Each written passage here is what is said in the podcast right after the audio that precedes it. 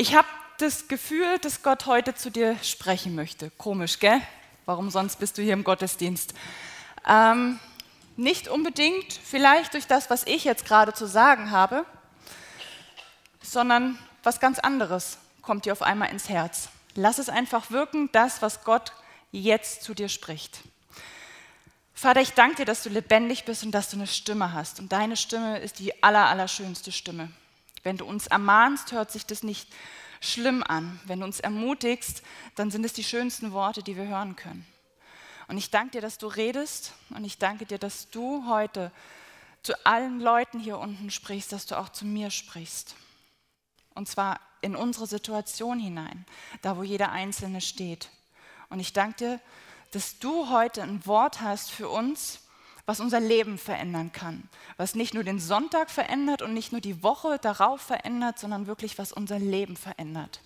Amen. Ähm, wow, also ich habe heute wirklich eine Botschaft für euch und ich habe am Anfang gedacht, das kennt ihr alle vielleicht. Ähm, ich kenne diese Botschaft tatsächlich von ganz großen Männern, von großen, wichtigen Männern. Ähm, oft war diese Botschaft so abgelutscht.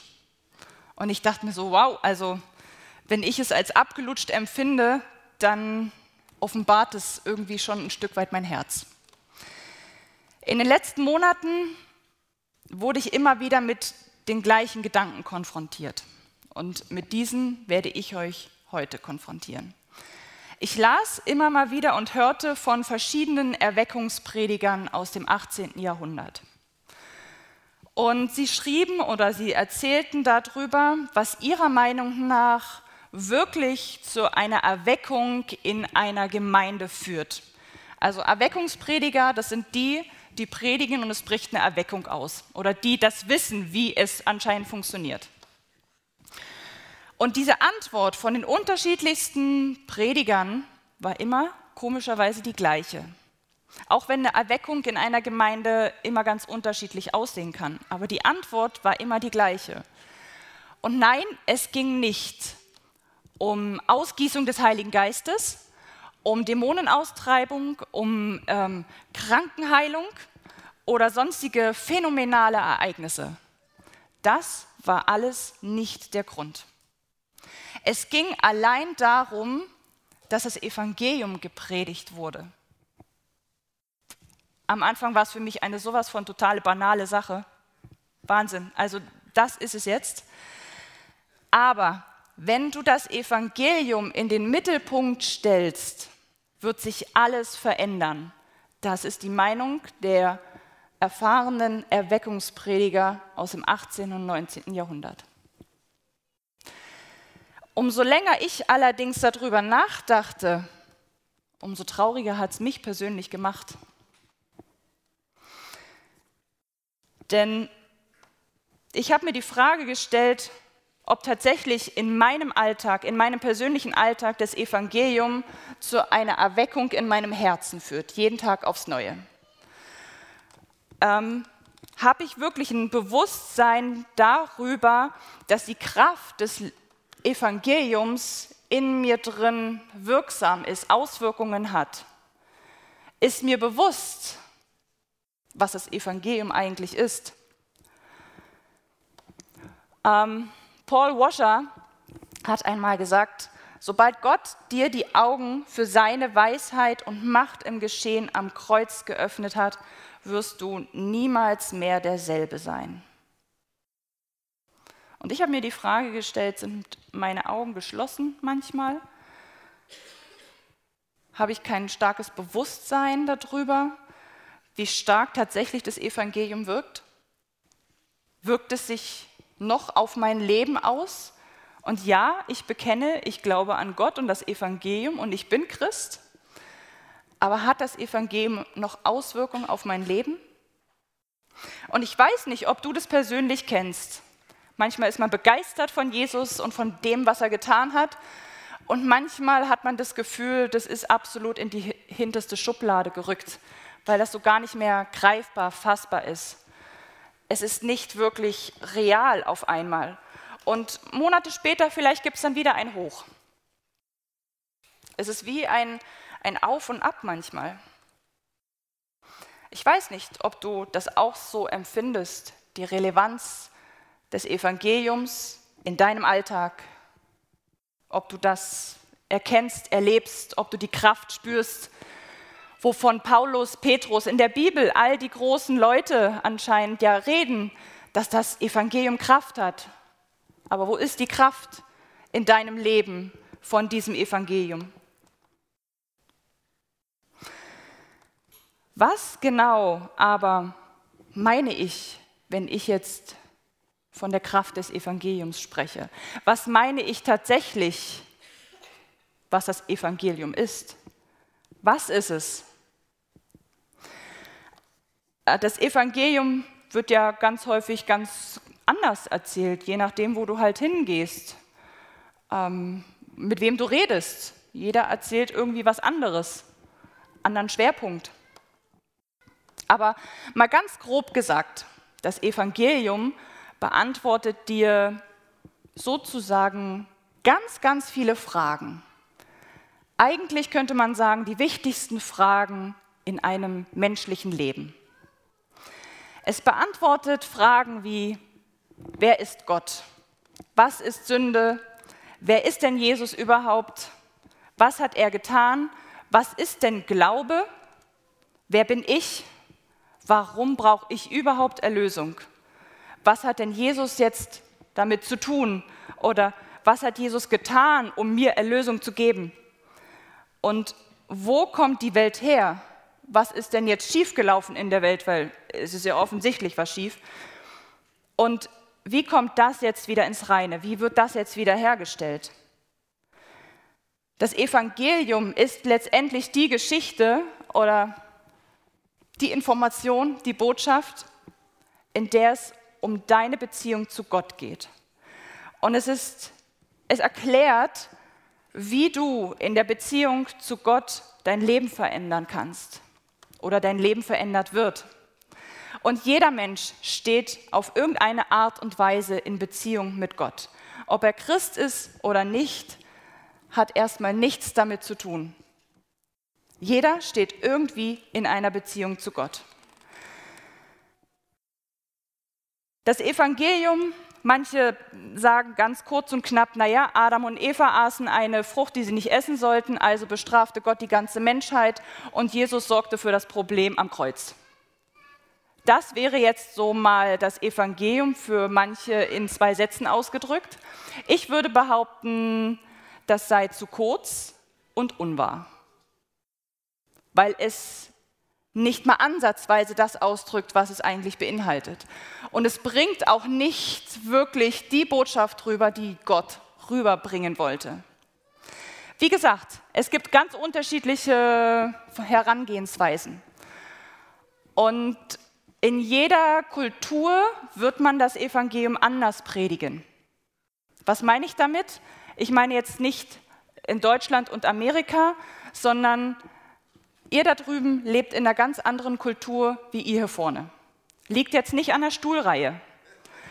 Ähm, jeder hat in sich schon eine ganz andere Persönlichkeit, ganz andere Hintergrundinformationen von seinem Leben und lebt sozusagen mit seiner eigenen Geschichte schon allein in seiner Kultur.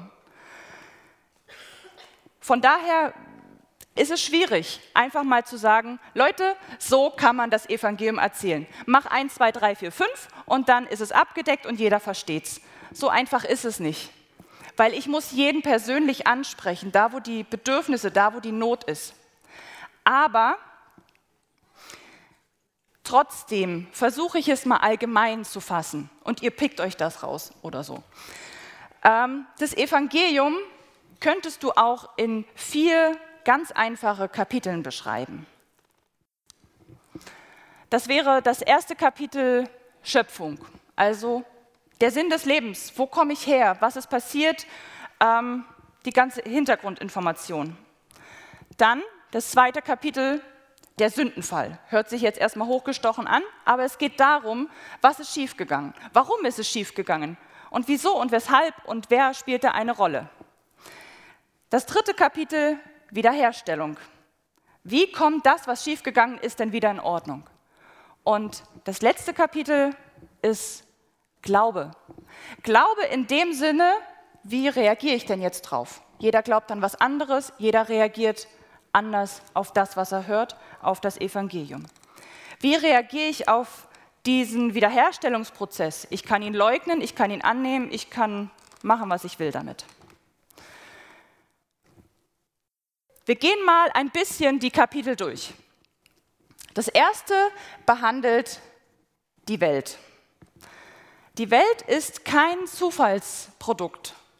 Demzufolge sind wir auch keine Zufallsprodukte.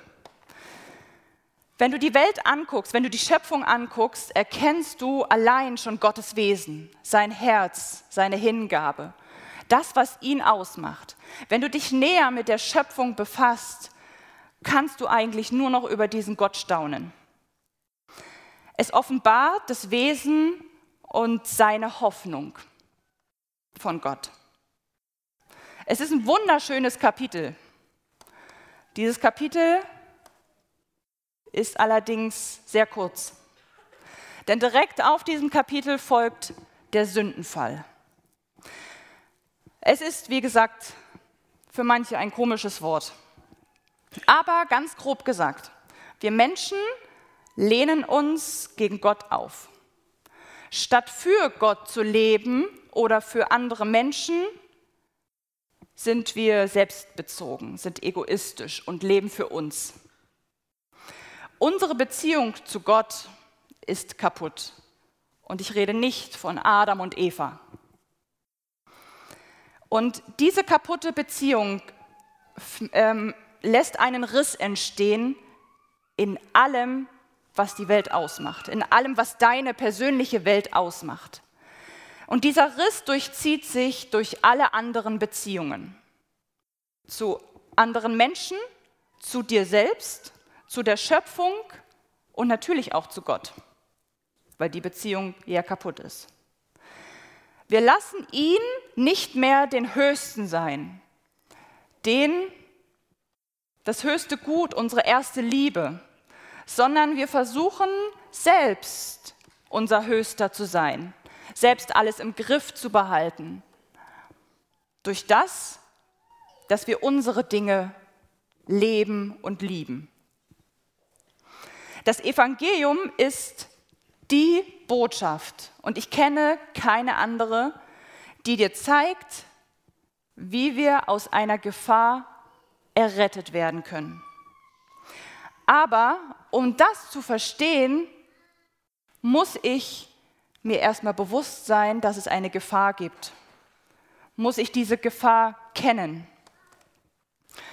Und Paulus, der schreibt in Römer, ah, okay, in Römer 1, Vers, äh, in Römer 1 bis 4, also in den ersten Kapiteln in der Bibel, beschreibt er diese Gefahr. Und ich möchte euch nicht davon erzählen, sondern ich möchte euch wortwörtlich einfach vorlesen, was Paulus selbst erzählt. Deswegen heute meine Bibel hier. Diese Gefahr, in der stehen alle Menschen. Es gibt keine einzige Ausnahme. Die Menschen weigerten sich, Gott anzuerkennen. Ihr Leben ist voller Unrecht, Schlecht, Schlechtigkeit, Habgier, Bosheit, Neid, Mord, Streit, Betrug und Hinterlist. Sie reden hinter dem Rücken über andere und verleugnen ihre Mitmenschen. Sie hassen Gott und sind unverschämt. Sie sind stolz und großspurig. Sie sind voller Ideen, wenn es darum geht, Böses zu tun. Und ihren Eltern sind sie ungehorsam. Sie sind uneinsichtig, halten ihre Versprechen nicht, sind lieblos und unbarmherzig. Sie wissen genau, dass Menschen, die sich so verhalten, nach dem Gesetz Gottes den Tod verdient haben. Aber sie lassen sich nicht davon abbringen und freuen sich sogar noch darüber, wenn andere genauso handeln wie sie. Diejenigen aber, die nur für sich selbst gelebt haben, die nicht der Wahrheit, sondern der Ungerechtigkeit gehorchten, sind Gottes Zorn ausgeliefert. Es kommt der Tag, an dem Gott durch Jesus Christus alles richten wird. Auch das, was bei den Menschen verborgen ist. Das ist meine Botschaft, die mir Gott gegeben hat. Wir haben ja bereits gezeigt, dass alle Menschen unter der Herrschaft der Sünde stehen. Keiner ist gerecht, nicht ein einziger. Keiner ist klug, keiner fragt nach Gott. Alle haben sich von Gott abgewandt. Keiner tut Gutes, auch nicht ein einziger. Deshalb können sich die Menschen nicht mehr herausreden und die ganze Welt ist dem Gericht Gottes unterstellt. Je besser wir Gottes Gesetz kennen, desto deutlicher erkennen wir, dass wir alle schuldig sind. Denn alle Menschen haben gesündigt und das Leben in der Herrlichkeit Gottes verloren. Doch Gott erklärt aus Gnade uns für gerecht. Es ist sein Geschenk an uns durch Jesus Christus, der uns von unserer Schuld befreit. Denn Gott sandte Jesus, damit er die Strafe für unsere Sünden auf sich nimmt und unsere Schuld gesühnt wird. Wir sind gerecht vor Gott wenn wir glauben, dass Jesus sein Blut für uns vergossen und sein Leben für uns geopfert hat.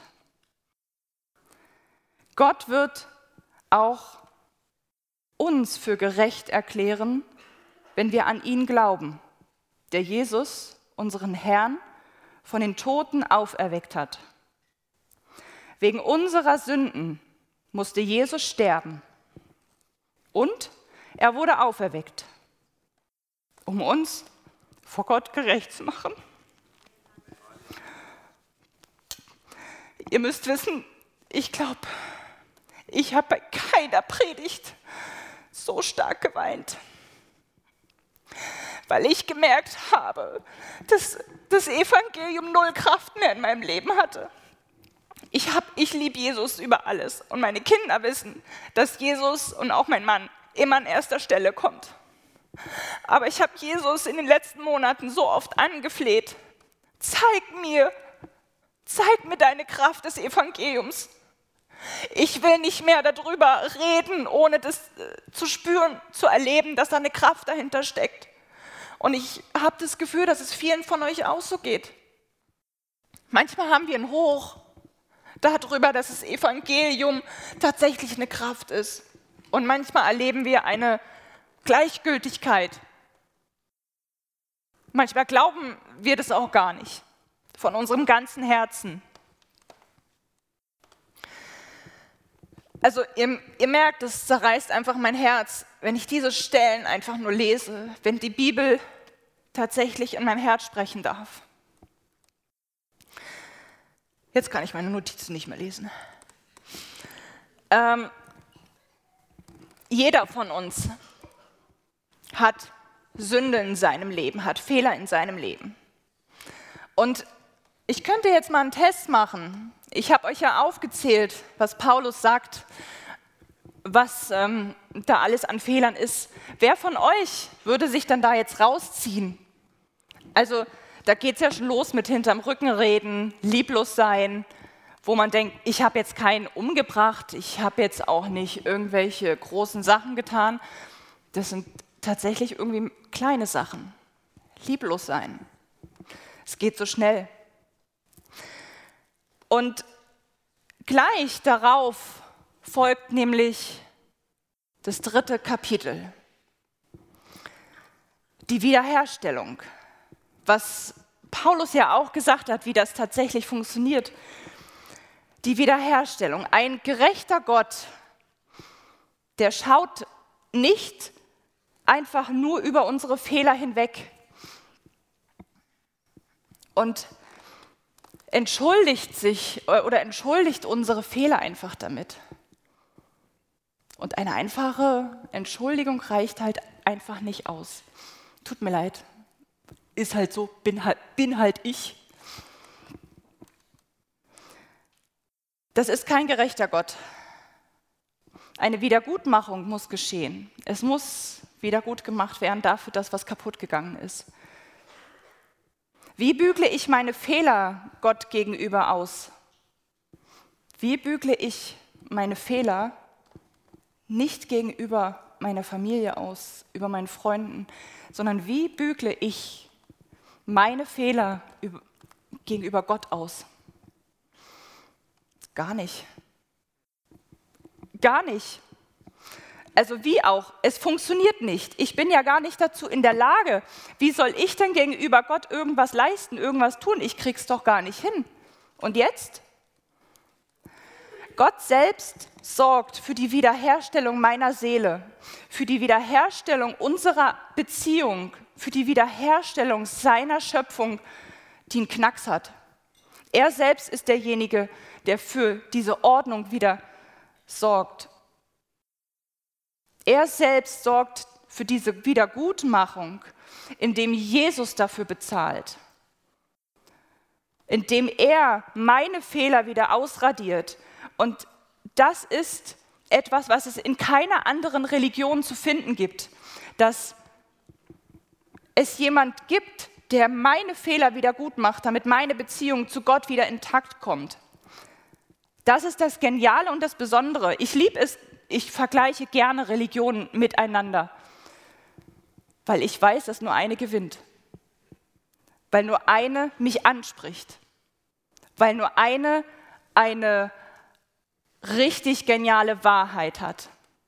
Und das ist wunderschön. Das Evangelium sagt nicht, was wir tun sollen, sondern was für uns getan wurde. Es macht uns bewusst, wie es um uns steht, wie es um dich steht, um dein Leben. Aber diese Nachricht, und da wären wir jetzt bei Kapitel Nummer 4, diese Nachricht erfordert eine Reaktion. Irgendeine. Diese Nachricht braucht eine Reaktion. Was macht es mit dir? Was macht es mit meinem Leben, mit meinem Alltag? Wie gehe ich damit um? Und in diesen ganzen vier Kapiteln gibt es zwei Erkenntnisse. Und es tut mir leid, das sagen zu müssen. Diese zwei Erkenntnisse, und ich bin selber reingerutscht in dieses Fahrwasser, diese zwei Erkenntnisse sind verloren gegangen ich meine nicht die, die Welt da draußen, sondern tatsächlich unter Christen ist, sind diese zwei Erkenntnisse verloren gegangen. Und es hat wirklich Jahre gedauert, damit ich dem überhaupt zustimme. Die erste Erkenntnis ist, ich bin sündhaft. Ich bin verdorben, wie ich nie gedacht hätte. Ich ähm, bin nicht besser als ein Sexualverbrecher oder ein zehnfacher Mörder oder ein Diktator.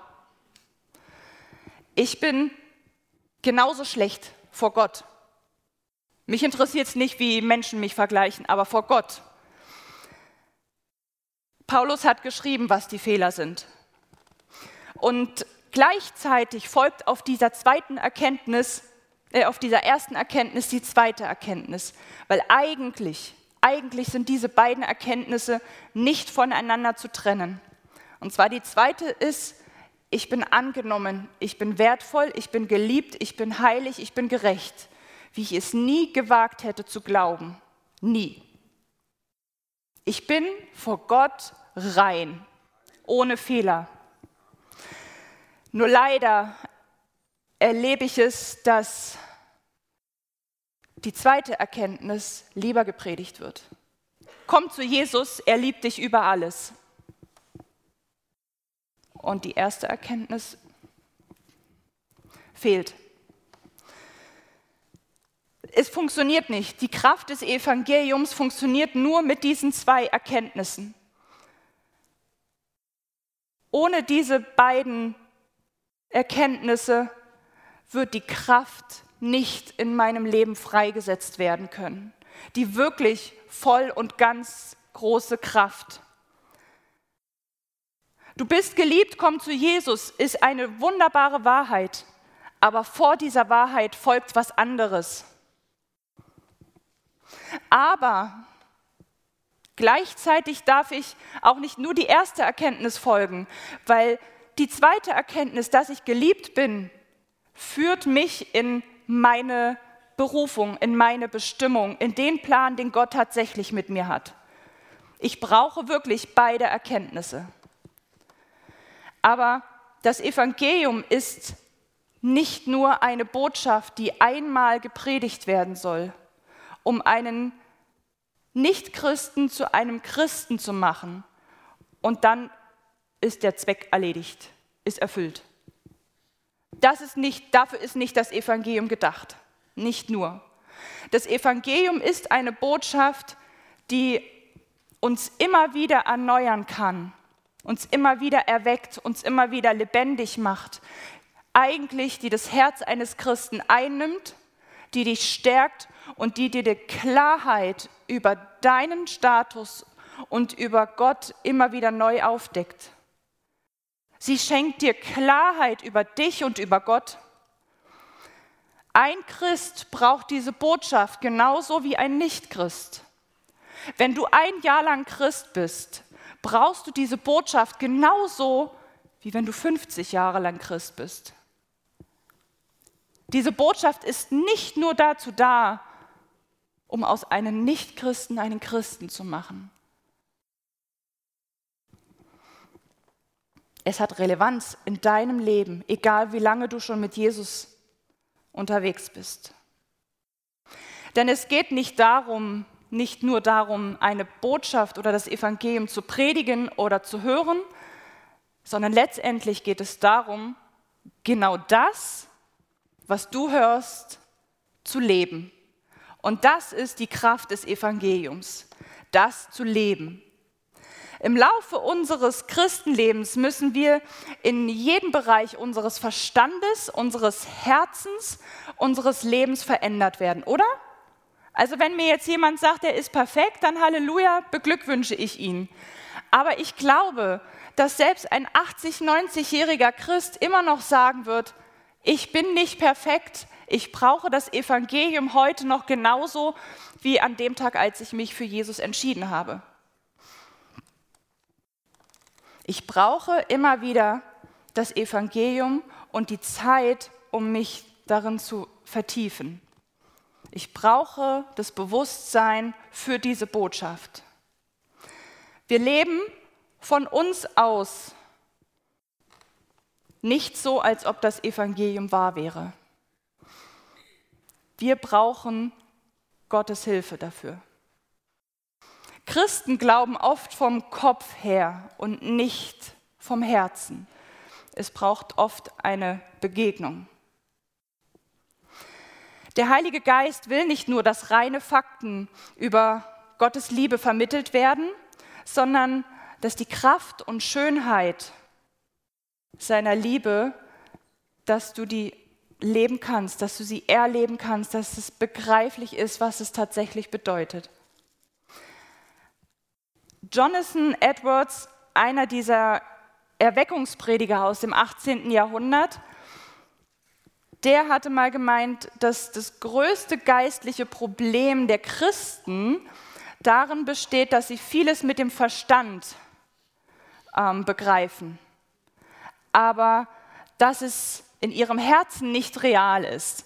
Und er hatte tatsächlich eine Erweckung ausbrechen lassen unter Christen, unter eigentlich Namenschristen. Bis an dem Tag er sie damit konfrontierte und sagte, es ist alles andere als real in eurem Herzen, was ihr glaubt. Also er weiß, was das bedeutet. Und folglich ist, beeinflusst es auch nicht unser Verhalten. Wenn das Evangelium nicht tief in unserem Herzen verankert ist und wenn wir darüber hinwegsehen, wird es unser Verhalten nicht verändern. Wir schwanken manchmal zwischen Religiosität und Evangelium. Und nur weil ich das Evangelium verstanden habe, heißt es noch lange nicht, dass ich die Kraft und die Auswirkung spüre in meinem Leben. Wie sehr wir manchmal in Religiosität und ähm, Evangelium leben, sehen wir, wenn wir uns unterschiedliche Bereiche mal anschauen. Ich habe nur wirklich ganz wenige Bereiche rausgepickt. Es gibt Millionen davon. Wie gehe ich um, wenn ich ein Problem habe? Irgendein Problem, egal was für ein Problem. Ich kann mit Wut und mit Zorn reagieren, mit Kontrolle, ähm, denn schließlich habe ich das verdient. Ich habe ein gutes Leben verdient. Das ist ungerecht. Alles andere als ungerecht. Äh, äh, doch, alles andere als gerecht. Genau, so rum. Oder ich kann sagen, ich verlasse mich auf Gott in dieser Situation und ich vertraue ihm. Ich fühle mich trotzdem getragen, weil ich mich seiner Liebe gewiss sein kann, weil ich mir sicher sein kann, dass er mich durchträgt. Zwei ganz unterschiedliche Reaktionen. Eine, ein anderer Bereich ist, wie ist es mit Kritik? Wenn mir Kritik gegenüber geäußert wird, wie gehe ich damit um? Werde ich wütend? Bin ich am Boden zerstört? Ruiniert es mir mein Selbstbild, weil jemand jetzt was Schlechtes gesagt hat oder versucht hat, mich zu kritisieren? Und gehe ich auf Angriff oder auf Rückzug und bin deprimiert? Oder sage ich, okay, Kritik, das, das schafft mich, das macht mir schon zu schaffen. Das nehme ich jetzt nicht so ohne weiteres ne, auf. Aber ich weiß, dass ich nicht mich als perfekten Menschen sehen muss. Und meine Identität wird nicht aufgrund meiner Leistung ähm, gebildet. Sie baut sich nicht darauf auf. Ich weiß mich von Gottes Liebe getragen. Genauso gut kannst du auch sagen, ähm, wie ist es mit Menschenfurcht? Habe ich totale Menschenfurcht, weil ich Angst habe, von Menschen ausgelacht zu werden? Oder bin ich frei von Menschenfurcht, weil ich irgendwann dastehe und sage, mir ist es egal, ob mein Klassenkamerad, ob mein Arbeitskollege mich auslacht. Ich stehe fest in dem, weil Gott mich nämlich so sieht. Wie sieht denn mein Gebetsleben aus? Ist es eher eine Liste zum Abhaken oder bin ich sehr viel am Bitten und dann kommt ein Punkt und dann ist äh, das nächste dran?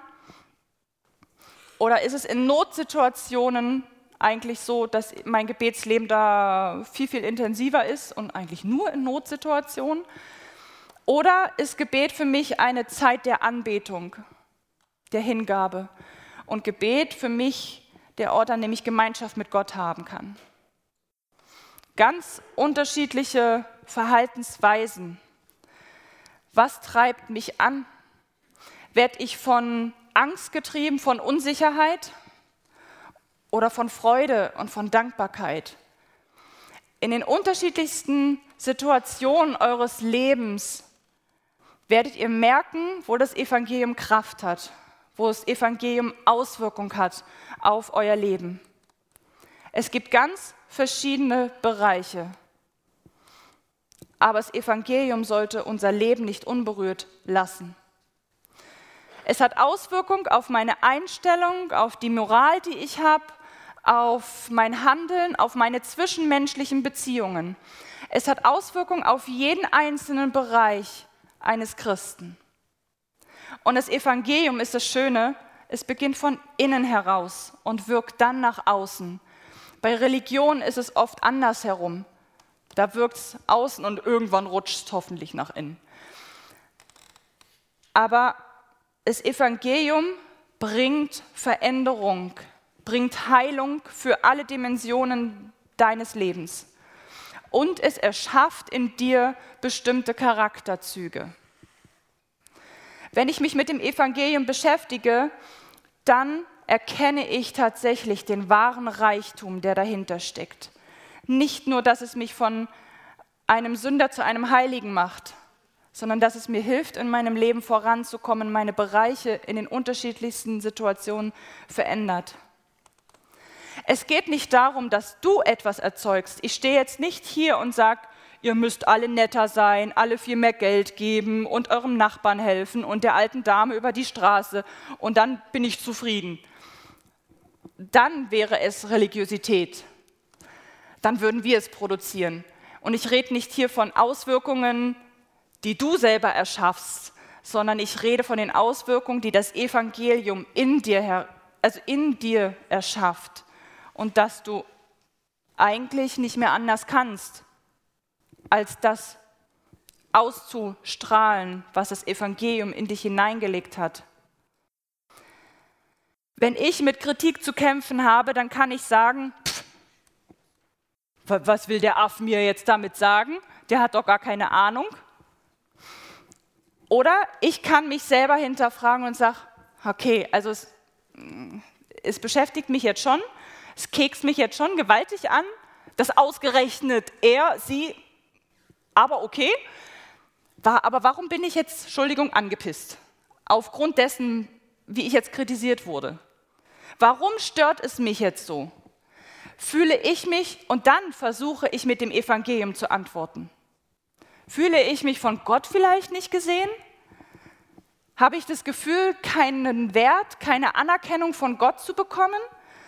Habe ich ähm, meine Identität verloren in Jesus?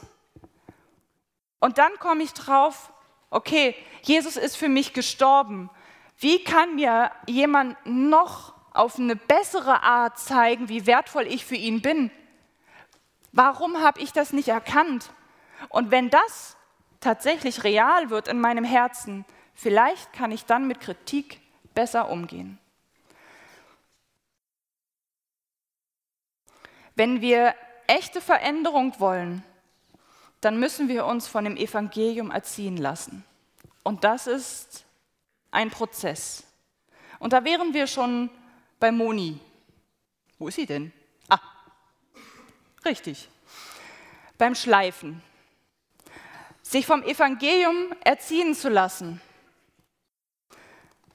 Und es nicht nur Theorie werden zu lassen in meinem Kopf, sondern in meinem Herzen. Und alles in allen Bereichen tatsächlich mit dem Evangelium zu antworten, wo es in meinem Leben knackst und knistert, das ist dieser Erziehungsprozess. Das Evangelium, es hat Auswirkungen auf unser Leben, wenn es in uns drin an, ähm, wie sagt man, zunimmt, an Lebendigkeit gewinnt. Das Evangelium bleibt leer, bleibt kraftlos, wenn es hier drin ist, in unserem Schädel. Aber das Evangelium gewinnt an Kraft und Stärke, wenn es hier reinrutscht und wenn ich mich damit beschäftige. Und selbst die Bibel, das ist jetzt nicht meine Weisheit, wäre cool, aber selbst die Bibel sagt, es hat Auswirkungen macht frei von Menschenfurcht, frei von Stolz, Großzügigkeit, Ehrlichkeit, Treue, Dienstbereitschaft, radikale Liebe. Es gibt mir ein Gefühl von Sicherheit, von Annahme und es macht mich demütig. Also das ist jetzt nur so ein kleiner Mini-Auszug von dem, was das Evangelium bewirken soll oder bewirkt. Aber nicht durch mein Bemühen, weil ich, ja, ich kann so tun, wie wenn ich total demütig wäre, aber es ist nur geheuchelt und gespielt, wenn ich es produziere. Es gibt so viele Bereiche, wo wir diese Frucht brauchen, oder? Such dir eins aus und beschäftige dich mit dem Evangelium. Vielleicht ist es vielen von euch nicht neu, was ich heute gesagt habe vom Evangelium. Aber vielleicht ist es für einige von euch neu, egal wie es in deiner Lebenssituation aussieht, versuch mal mit dem Evangelium darauf zu antworten. Versuch mal in deiner Lebenssituation, wenn du mit irgendwelchen Dingen Probleme hast, das Evangelium heranzuziehen und zu schauen, kann das Evangelium mir eine Antwort geben?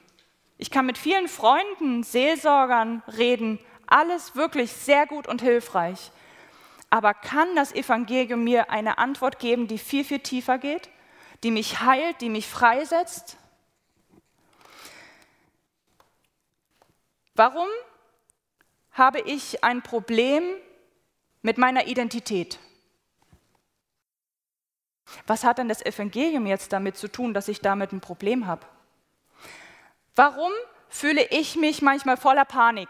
Hab voll, da, da ex, entweder explodiert die Panik aus mir heraus oder ich habe immer ständig und stehe ich unter Stress und unter Angst. Hat dann das Evangelium eine Antwort für mich, für diese Situation?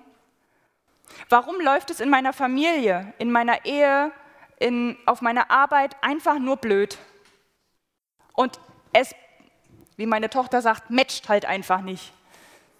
Hat dann das Evangelium genau für diesen Bereich eine Antwort. Versuche die Antwort mal im Evangelium zu finden. Und du wirst merken, dass das Evangelium tatsächlich, umso tiefer es bei dir ins Herz rutscht, umso besser das Miteinander fördert. Die Gemeinde, die Ehe, die Familie kriegt all diese Auswirkungen zu spüren. Und da wir schon mal beim Miteinander sind, wir sind hier beim Miteinander, je mehr das Evangelium im Zentrum einer Gemeinde steht, desto mehr bringt sie Frucht hervor. In jedem Bereich unserer Gemeindearbeit sollte das Evangelium immer die treibende Kraft sein, immer die Grundlage, immer die Ursache. Und zwar immer.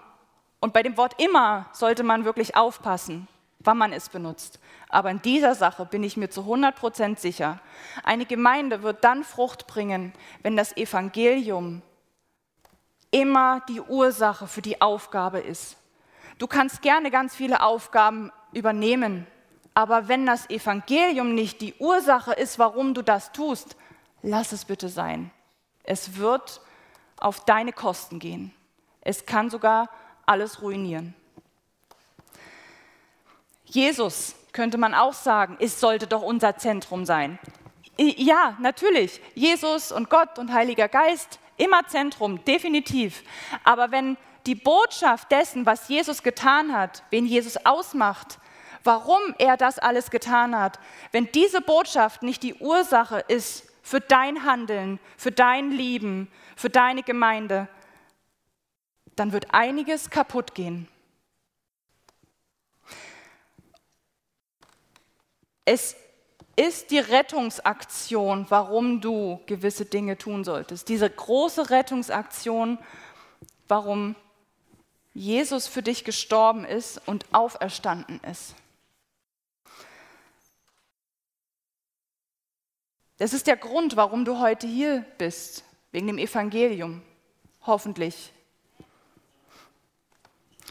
Aber auch gut, wenn Freund und Freunde dich mitgeschleift haben oder so. Natürlich. Aber es ist der Grund, warum ich hier oben stehe, warum ich predige. Es ist das Evangelium. Es ist nicht deswegen, weil mich Stefan eingeteilt hat und ich jetzt spur und so. Nein, es ist das Evangelium. Und es ist der Grund, gehe ich davon aus, dass ein Benny Pullis produziert. Nicht, weil er Millionär werden soll. Das Team, Entschuldigung. Und es ist äh, der Grund, warum die Ranger bei uh, Kälte und Schnee draußen sind und dienen. Die sagen nicht, hey, Schnee. Doch, wahrscheinlich schon. Aber das Herz und die Ursache und der Grund, warum die das machen, ist das Evangelium. Und wenn jetzt jemand an der Technik sitzt, am Licht, am Beamer, an Kamera, sollte es Grund sein, das Evangelium. Immer, in jeder, jeder Sache. Ein sehr guter Mann, Timothy Keller, hat äh, mal gesagt, nicht Programme und Methoden machen eine Gemeinde gesund und fruchtbar, sondern das Wesen des Evangeliums. Die Gesundheit einer Gemeinde erkennst du daran, ob sie das Evangelium lieben und leben. Wenn du das Wesen des Evangeliums in einer Gemeinde erkennst, an den Leuten, dann ist sie gesund. Aber dafür musst du zunächst dir Zeit nehmen und über das Wesen und den Inhalt des Evangeliums nachzudenken. Ein weiteres Zitat von ihm, von Timothy Keller, ist, eine gesunde Gemeinde lebt das Evangelium. Umso gesünder, desto weniger wird das Evangelium gelebt. Eine ziemlich krasse Aussage. Finde ich, kann den einen oder anderen mal auf den Fuß treten. Aber ich finde dieses, dieses Zitat sehr, sehr hilfreich. Es ist ein guter Tipp, ähm, nicht nur für Gemeinde, sondern für die unterschiedlichsten Bereiche unseres Lebens. Kannst du diesen Tipp anwenden?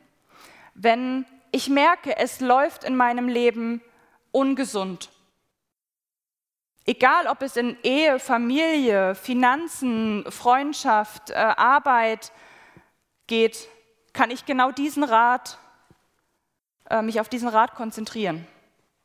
Wo habe ich den Fokus an irgendeinem Teil des Evangeliums verloren, dass ich genau da jetzt ein Problem habe, dass ich genau da in diesem Bereich die Kraft des Evangeliums eben nicht mehr spüren kann. Und ich weiß nicht, ob es dir genauso geht wie mir vor ein paar Monaten und ich mich deswegen bewusst auch mal neu wieder aufs Evangelium konzentriert habe.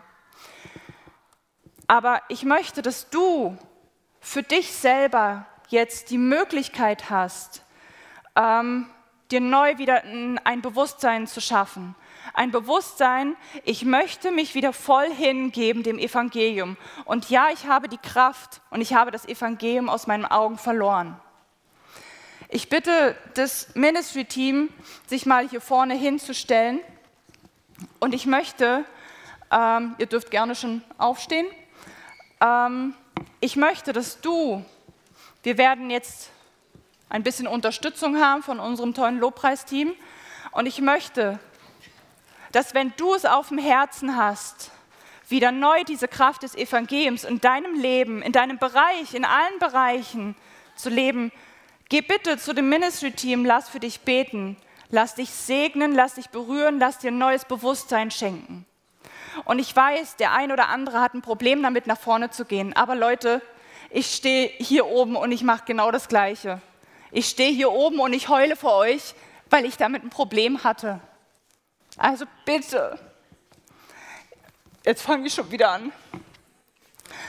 Wenn ihr merkt, dass euer Herz leer geworden ist und ihr spürt, dass ihr die Kraft des Evangeliums in eurem Leben verloren habt, kommt nach vorne und es ist egal, was der Nachbar rechts und links sagt, ob gelacht wird, getuschelt wird, geguckt wird. Es ist schnurzpiep egal. Es geht um deine Beziehung zu Jesus, um deine Beziehung zu Gott. Und ich weiß, auch wenn ich nicht alle hier kenne, aber ich weiß, dass jeder von euch ein kraftvolles, ein heilsames und ein befreiendes Leben führen möchte. Und mir kann keiner sagen, dass er diese Sehnsucht nicht hat, dass er das nicht haben möchte.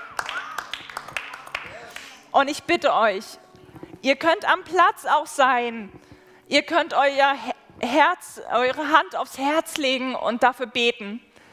Aber lasst jemand anderes, eine dritte Person für euch beten. Lasst da Freisetzung geschehen. Lasst da Heilung passieren für diesen Bereich oder für euer ganzes Leben, dass die Kraft des Evangeliums wieder neu in deinem Leben an Wirkung gewinnt. Amen.